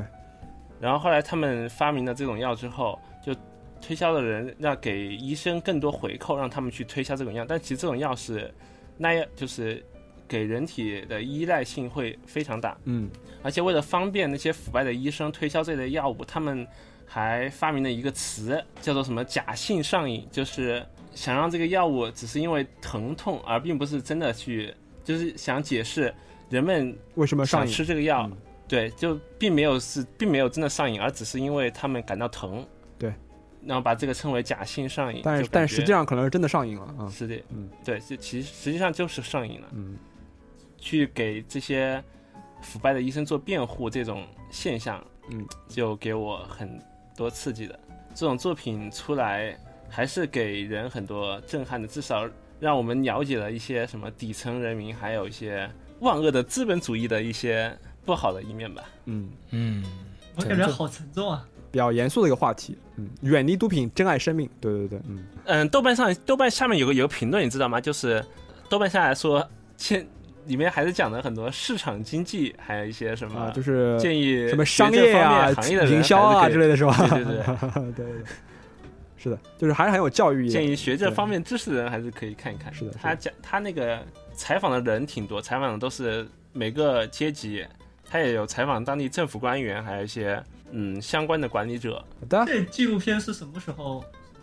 应该新的，就是刚七月份吧。份，对，七月份刚出的。嗯嗯好的，然后你给这部纪录片打几分呢？嗯，不能过度推崇，好吧？虽然好像豆瓣有九分，我我就打八分吧。我也觉得，我我看的话，我个人认为哈，就是一还行，马马虎虎，没有，就是在我是很精品的内容，嗯，但是题材就包括他这种所谓一集介绍一种毒品的这种方式，其实我个人是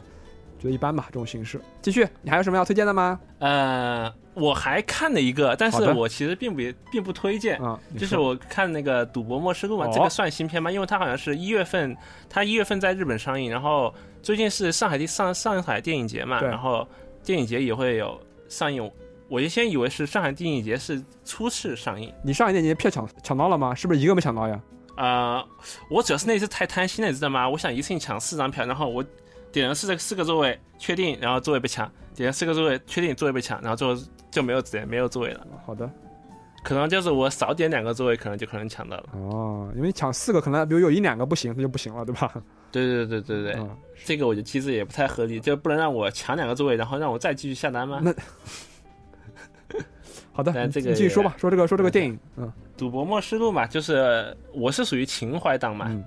就是看了《赌博默示录》一和二，你们你们看过没啊你？是就是你是电影的情怀党版电影版还是漫画情怀对对党电影的漫画，其实我也没怎么看，啊大多数人就是就是看。啊？我觉得漫画我也没看，我我就看过电影。我个人认为，我跟你说，大家推荐一下，我个人认为《赌博默示录》的漫画是最好看的漫画之一，真的非常好看。只要你接受好接受它的画风，非常非常好看。嗯对对对，我那我接受不了。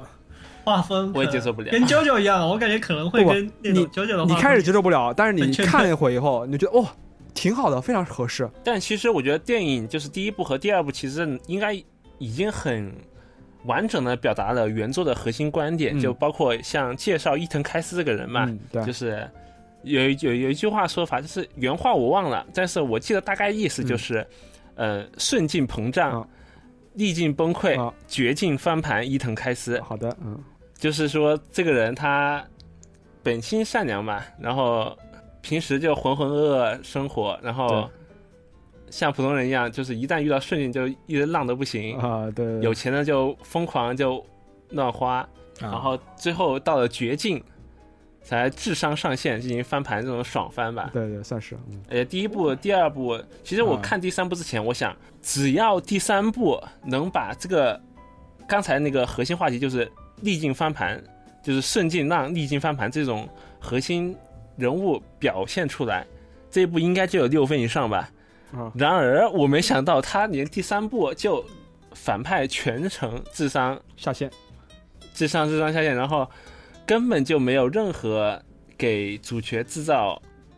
难点的一个坎坷的位置，就感觉主角一直什么都在主角的计算范围之内。哎，第三部到底说的是什么故事呀？就是是大概是什么样？是 哪部分的故事啊？呃和麻将无关，和和原和原原原作无关，和原作无关，原创的是吧？对，和原作无关。啊完全原作不是讲麻将吗？啊，对，是是不是讲麻将？第呃原作第三本讲麻将，嗯嗯，对对对，然后和原作无关的一个原创吧。大概讲什么？大概讲大概讲什么故事？我看我是不是看过？他讲的是一个地产大亨，嗯就是一个要死的地产大亨，然后临终前突然良心发现，想拯救日本经济，啊然后就联合伊藤开司一起，就想，因为当初是一二部讲的不是那个爱地帝国嘛，对，一个公司，然后就是在地下地下建了一个地下城嘛，然后日本本身经济由于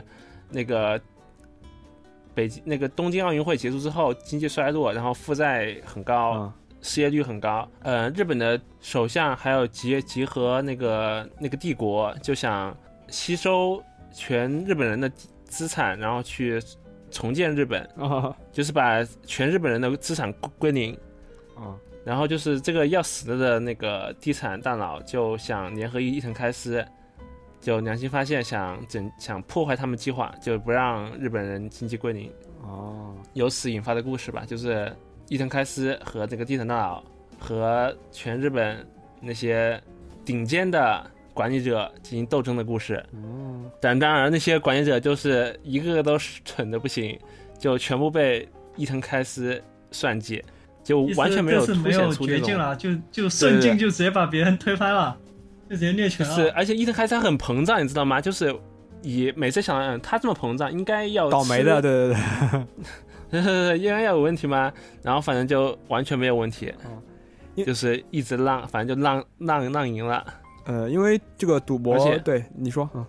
赌博默示录本身就没有没有表现出赌博默示录的核心话题。首先，赌博默示其实是并不鼓励赌博的，对，是的，反对赌博，嗯反对赌博的，就是到最后反正就是让伊藤开司推平呃，对一，个比较普通的故事吧。赌博默示录它其实所谓的赌博赌博三部曲嘛，赌博默示录、赌博警示录、赌博堕天录，这都是三部呃很有名的漫画作品。它基本上是以呃就赌博这个题材来呃就是来刻画伊藤开司这个形象，并且主要是一个剧情向的剧情向的作品，因为它就是以所谓的呃你可以认为是智力游戏吧，就它每一部里面都是有各种各样的智力游戏或者心理游戏。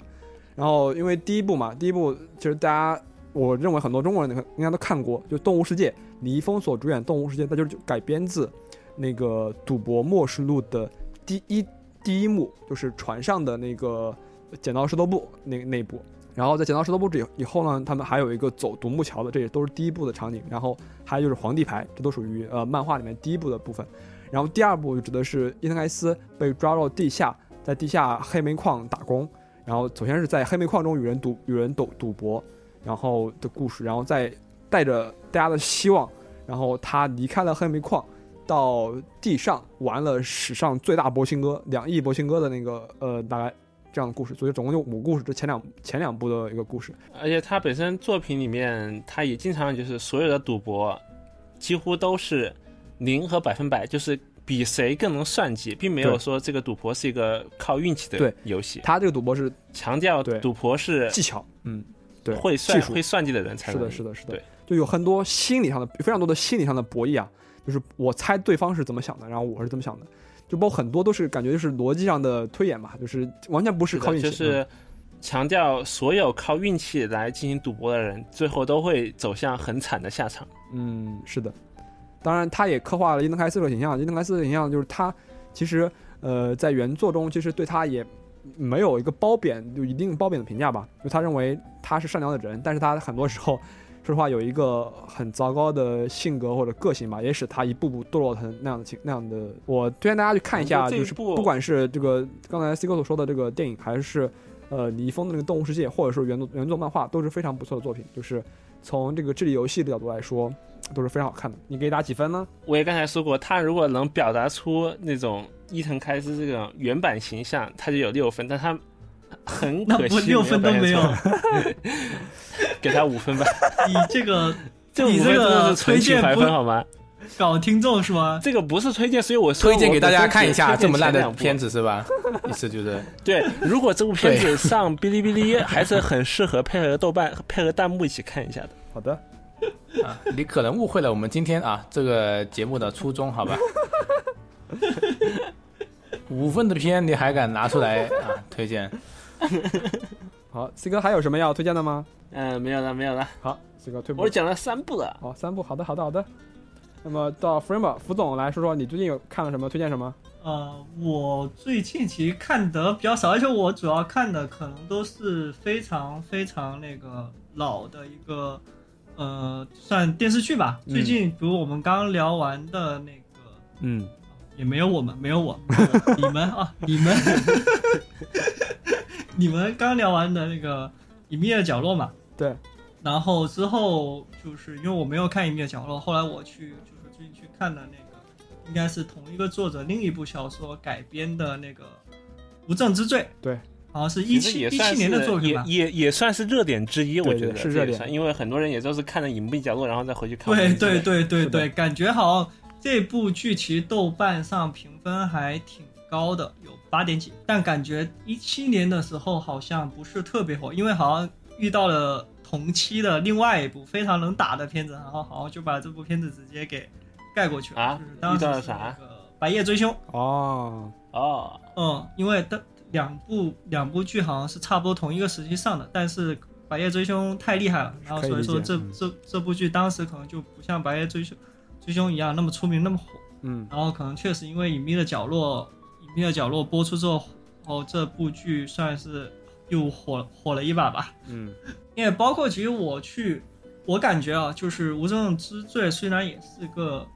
呃悬疑片吧，但其实我感觉它可能在整个播就是，其实我看的时候，我我我感觉不到这是一个悬疑，因为好像没有什么需要你去推理啊，或什么样的点，就反正就是一个故事，它正常去呃讲述出来吧。我我感觉其实我是没有看到犯罪太多题材吗？怎么可能没有推理的过程？呃，我个人是没有，因为它它就很多东西就在剧情就是播出的时候就直接把一些过程就就直接展现给你。如果去看的话，不是你一开始知道凶手吗？我我看了两集，他开始不知道凶手啊。哦，对他开始是不知道凶手的，但是后面就就就马上就是那边还在破案，还没找到凶手的时候，凶手就已经在你面前了。哦哦，然后那看点呢？大概说一下吧，我给这个这部剧的评分确实也跟豆瓣差不多，应该也是个八分左右。嗯，打个八分。就主要的还是它整个剧本或者说剧情的设置，因为它呃主角颜良他还是那个呃秦昊秦昊演的嘛，他跟那个隐秘的角落是不是还有个小联动啊？包括那个隐秘的角落之那个小男孩是不是有个有个男孩叫做颜良？是的，是的问题听起来很奇怪，不这个问的就很业余。因为其实这不算联动，但是它原著里面应该不是吧？应该是特是不是特意改名叫不是原著里面也有个人叫颜良，那个人也是一个行政刑警，警察。对对对，哦哦哦哦，所以我看他那那个里面就是隐秘的角落里面是那个直接是那个小男孩叫颜良是吧？啊，是的，原作里面是也有个叫颜良。好的，不用重复这个话了，重复了四遍了，继续。嗯，然后然后那个呃，就是也是也是秦昊演的嘛，他本身就是一个特别牛逼的那个刑警，然后啊因为几年前的一个案件犯了错，然后去、哦就去丢到呃派出所当片警了。哦，然后先说一下最开始的这个案件是。嗯是它整个故事是发生在一个东北的那个一个虚构的虚构的城市，嗯然后就相当于每年的话，已经持续几年，冬天在那个城市都会发发生一件杀人案，嗯然后的话，一直都找不到其他的，就找不到线索，嗯，唯一的线索就就是像是凶手特意给你留下来的，就是有一个指纹，一个雪人，然后一个就是像东北那边特殊也不清楚是玩具还是什么的东西，叫做嘎拉哈。然后持续四年，然后最近的话又又发生了一起嘛，然后这个是一个整个故事的开始，然后那个刑警刑警队就很头疼嘛，然后那个领导就给他说哦，给他找了个帮手，就是颜良。当时他已经是那个呃派出所的一个，只是派出所的一个片警，因为之前犯错被下放到派出所了嘛。嗯然后，然后因为他的登场其实特别有意思，就是一看就知道这个人是个狠人。啊啊就就当时是有多狠？就是出了一个事情嘛，可能就是一个呃，就是那种像是经常逃课啊、不学无术的高中生啊，逃课了，然后去因为一个什么事情惹到了一个比就是比较牛逼的混混，然后闹到派出所，可能跟他们打架，然后那个呃混混头上是有伤的嘛，嗯然后闹到派出所去了。然后那个警官怎么调解，那个混混都不同意。他的要求就很简单，他也想照着那个就那个高中生的脑袋也来一下。嗯然后外面派出所外面站了一堆混混，都是他叫过来的，反正他就怎么调解都不肯那个。然后这个时候颜良出来了，然后就去问什么，就是什么事情，了解了解到整个事情的经过之后，他就直接拿起好像是椅子还是什么，就对着那个高中生脑袋就来了一下，啊他，说满意了吧等？下，对对着谁？高中生就那个高中生，是是谁打谁？原先是谁打谁？就那个那个高中生应该是打了那个混混，嗯然后那个混混不不放过那个高中生，就说我也要来一下才才肯那个，哦，就帮混混出气。对，嗯对对，然后说满意了吧？然后那个混混当场就被镇住了，你知道吗？嗯嗯是当场下手特别狠吗？对，然后然后就就好，这个事就算这样结了，然后就就走了嘛。啊啊然后你知道吗？我觉得那颜良个就以这样子形式啊，没有没有，肯定肯定是有肯定有对有有别的东西的，你说啊，嗯，然后其实那个那个高中生其实跟颜良是有关系的，他们是认识的。也就是说，他其实就也就是是说颜良以公报私呗，不是那那个 那个高中生是是颜颜良，就是老婆跟他前夫的儿子。啊然后那个颜良还狠狠跟他说：“今天如果不是你碰到了我，你这个派出所门你都出不去了什么的。”然后反而他就是以以这个挺好的。对，以这个形式去去去登场。我当当时看到这个登场，我就觉得傻了是吧这个人确实是个狠人，你知道吧？这个也是为后面做了一些铺垫，铺垫嘛，嗯包括那个小混混，就那个混混头子，他当时也就直接就是就服了，就特别服颜良这个啊，这个人。然后包括后面因为因为一些故事的发展嘛，然后颜良觉得对这个警队什么的很失望，他想通过自己的手段去抓到凶手，就直接一封辞职信就交上去了，然后就出去了。当时然后就是这个这个混混头子就是之后就变成了颜良的小弟，反正他就颜良要干什么，他找人帮他搞这样。哦，好的，与黑社会合作，啊从一个小片警变成一个混混头子，黑社会了。对，反正就是就是为了为了找凶手嘛。嗯然后包括还有另外一个就是呃整个案件的起因，其实呃包括那个刚刚最开始说的那个案件雪人杀人案嘛，嗯，其背后是有是有另外一个另外一个案件的。这个、哦这个作案的人的话，其实他是因为呃他的妻女失踪了，哦。然后警察找不到任何证据，然后他每次给现场留下来的三个那线索，其实都是他在自家调查他妻女失踪的事情的时候发现的，所以说他每次就留这三个，就是因为他想通过这种方法逼迫警队去帮他找到让他妻女失踪的那个凶手。嗯，这种套路我感觉很熟悉啊，但是我一下想不起来了。罗哥，你想想，嗯，你听了吗？想不起来，听啊倒是听了，但因为我没看隐蔽的角落啊，从严南那里我就不知道你们在说什么了，哦，走神了随便听听。啊，继续继续继续，其实这个这个还有就是引申出来的，它包括包括最后的话，其实就现在我感觉好像其实就是第三集还是呃做这起案件的凶手就出来了，就是说妻女失踪的这个人他就出来了，然后后面的剧情的话会讲到他他为什么会特意去给现场留留这些线索嘛，就包括从他的讲述过程中。那个他要找的那个人的一些画像也出来嘛，就是一些一些特征啊，就是刚才说的一个指纹，然后现场那个嘎拉哈，就是他特意在现场留下来，然后包括这个雪人的话，是他当时去调查这个凶手的时候，发现这个雪人是那个人的网名，所以说他每次都会在现场留一个雪人。嗯，然后还有另外一个特征就是他在现场发现的一个烟嘴，哦然后之后就特别特别另外一个就是让我也觉得非常一个震撼的，就是他最终要找的这个凶手的一个出场，当时也是就是一个呃沉默寡言的，就是类类似那种反社会人格的那那种人的人吧。然后他出场的时候就是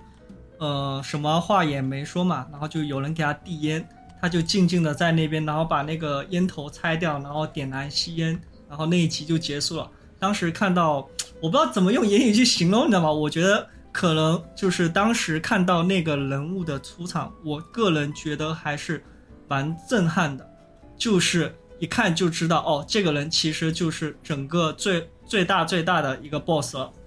哦当时是一看就知道了，还是蛮震撼的。当然后来我去豆瓣看一些评论啊，说这个出场其实就是呃非常典型的一个反社会人格型人物的一个出场嘛。但我可能看的比较少，所以当时给我的冲击其实还挺大的，你知道吧？所以我觉得这个这部剧其实呃它是一个悬疑剧，但它其实确实没有太多给你推理的地方，它都会在剧情一些呃很很自然的地方。就把整个结果呈现在你的面前，但是给我的感觉还是就是那个比较震撼吧，体验整个来说还非常好。就这部剧情类的作品，它可能不是呃悬疑推理的作品，可能相对来说。对对对对对，所以我觉得它更多可能是偏偏向剧情类。哦，好的。所以说凶手也是一个比较可怜可怜的人吗？我比较好奇。嗯、凶手其实他后面会去交代他为什么要去。凶手不是我就这样我我这样问比较好，凶手是不是一个纯粹的坏人？嗯，他就是个纯粹的坏人。当然，他去、哦去去杀那个的妻女，他是有有原因的，也算是报仇。哦但他就是他其实对这个，我觉得这这个可能也是对呃这个剧的一个缺点吧。他确实是一个反社会型的那个人格人人格吧，但是他就是呃去做这个事情的原因去交代了，但是就包括他基本上没有留下什么线索，包括包括那个他那个怎么去交代两个凶手区别，我就说名字吧，好吧。第一个就是呃那个洛文，就是被妻女被被杀掉的这个人，他是那个你说凶手的啊区别啊，你直接说凶手的名字。这两个凶手他全爆了他肯定也算凶手，因为他为了让警方帮他找人，他确实也去杀人的嘛不。是你这不是剧透的吗？啊，嗯，我觉得这种剧透是可以理解，至少可以帮我们更好的分析这个剧到底好不好。因为其实这种形式已经并不算新颖的了我。我个人觉得还是，如果他这个有悬疑的成分在里面，就最好不要剧透。我个人认为啊，这我我个人是不觉得有嫌疑，反正我只说说人名嘛。呃，我我我觉得你可以就是泛泛的说一说，就是好在哪，就就就你这个这我我现在就我我没有公布凶手的我没有人名，但是我没有想，我只是说啊为了为了区分区分两个两个凶手而已，一个叫就是洛文是虚拟被杀的，然后他杀了很多人，就是为了让警方帮他找那个最终的凶手，然后就是最后会会交代这个最终的凶手为什么要杀洛洛文的那个妻女，但是的话就基本上没有留下来什么线索，包括这个洛文他本身他之前也是在刑警刑警队工作的，包括颜良为什么会被下放到派出所，其实也是跟他有关的。啊，就很多他也是非常牛逼的一个人，包括就是颜良在侦破这个雪人案的时候，他也要非非常多的去跟洛文请教，所以他本身是个非常牛逼的人，就是一个反社会型的人格的人，为什么会就是他杀人什么都可以理解，但是他做事的风格为什么是这样子的？我这个其实是没有没有交代的，哦，我以为说这个是这个剧的悬疑成分。好的，没有交代的，好嗯，没有，这个跟悬疑是没有什么，就是这个地方他是没有交代，而且还有另外一个就是这个人的战斗力实在是太强了，你知道吗哦？就包括里面会有一段戏嘛，就相当于就是剧里面另外一个特就是特别特别牛逼的一个一个混混嘛，就打架非常厉害，而且带了很多小弟的。七八个，有有十十来个人吧，哦，打十个了啊。他一个人把那群人全干了，哦好，就这个战斗力其实是有点夸张的，你知道吗？好的，就就可能这个的话是整这个人物塑造上的一些一些缺陷吧。好的，然后包括我大就是概懂啊，就是这是一个比较有剧中剧，然后一个案件套着多个案件，多个案件套着一、一个很背后一个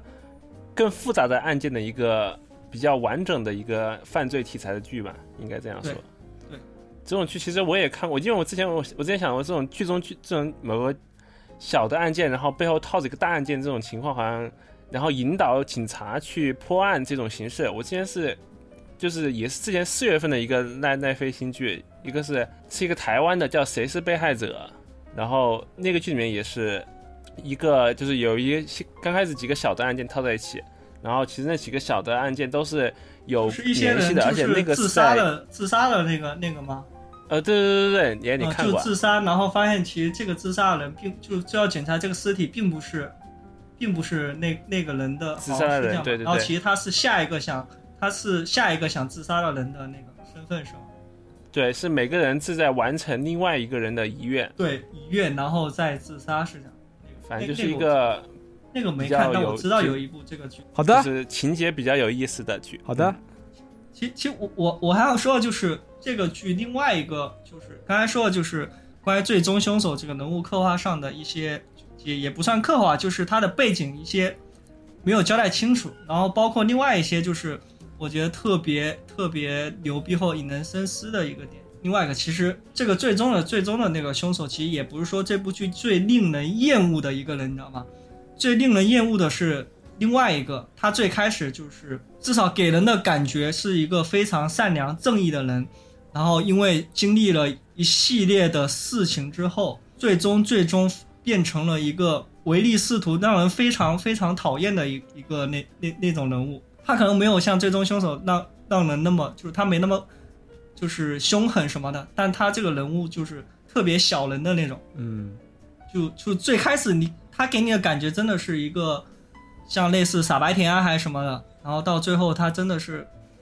成长，然后慢慢经历了事情之后，变得非常非常坏的一个可能这个是在自己去看剧的话，可能会更有体体会吧。好的，好的，那包括我是觉得这个剧剧透其实还好，即使被剧透了，我觉得这个剧也是值得去看一下，就是演员的演绎啊，就是包括一些人物的一个心路历程啊，怎么去变化的这这块，这就是我推荐这部剧一个很大的原因吧。虽然它挂这个悬疑，但它其实确实不需要很多推理，但它一些人物的刻画确实让我印象非常的深刻。好，那所以今天大家都推荐的，呃，就就也基本上推荐完了哦。我们推荐了好多东西，我们的套推荐了动画，推荐了电影，推荐电视剧。其实最近感觉，呃，因为电影院复工嘛，你们我看还好多电影要上映啊，就是估计大家未来还蛮多去看的。我昨天去看了场电影，只花了二十块钱就看了《疯狂动物城》，感觉好开心。然后我看到 IMAX 只要五十，北京 IMAX 只要五十，难以想象一件事情。上海那边也都一百左右吧。就是我看我看最近那原来原来呃这两天呃《大话西游》不是上了吗？《大话西游》那个《月光宝盒》呃就第一部《大圣娶亲》和《月光宝盒》这两部都上映了，你们准备看吗？这两部啊，哎我们我们不是也当初什么美人鱼票房都已经还给新哥了吗？星爷新哥 星爷星爷不是，但是这两部应该没有人在电影是院挺经典的。电影院电影院看过，但以前看了好多遍，我家还有盗版碟，你要吗？我当然不要。然后还有《当幸福来敲门》，我是本来准备今天去看的，结果今天这个录音时间 一改二改三改，没去了。你还准备录完去看吗？电影票多少钱啊？让让让那个罗哥去跟你楼上装修的人沟通一下，让他把爽哥的电影票报销了，好吧？好的，可以吧，罗哥？没问题吧？沟通不了就你来报销了。我们今天因为罗哥楼上装修，咚咚咚咚咚咚咚咚咚，所以我们一直在延迟我们的录音时间。小小奥迪要吃粮了，好的，我们差不小弟要吃粮好，了。我们差不多今天节目也差不多了。然后不知道大家就是怎么看待这种形式呢？就是其实我们也是，呃，今天推荐作品都还是很不错的，大家可以去看一看。然后看完以后有什么评价，或者你看过了有什么看法，都可以在呃评论啊或者转发里面与我们进行交流。然后我们也非常期待能得到大家的反馈。然后我们嗯，下周我们 Radio 全体成员都会前往上海去，呃，相当于去 China Joy 那边去一个现场的一个游玩吧，算是。然后回来以后，我们再给大家录制一期 China Joy 特别节目，就是现在在疫情之中，世界上最大的游戏展会变成什么样的样子，我们就去看一看。CJ 也能算最大的游戏展吗？因为今因今年因为今年今年疫情之中，其他都没了。其他都没了 今年应该是最大了，好吧？啊！对，今年 E 三克隆都没了呀，东京电玩展都没了。好，好，那我们下周上海见。拜拜。拜拜好。的，拜拜拜。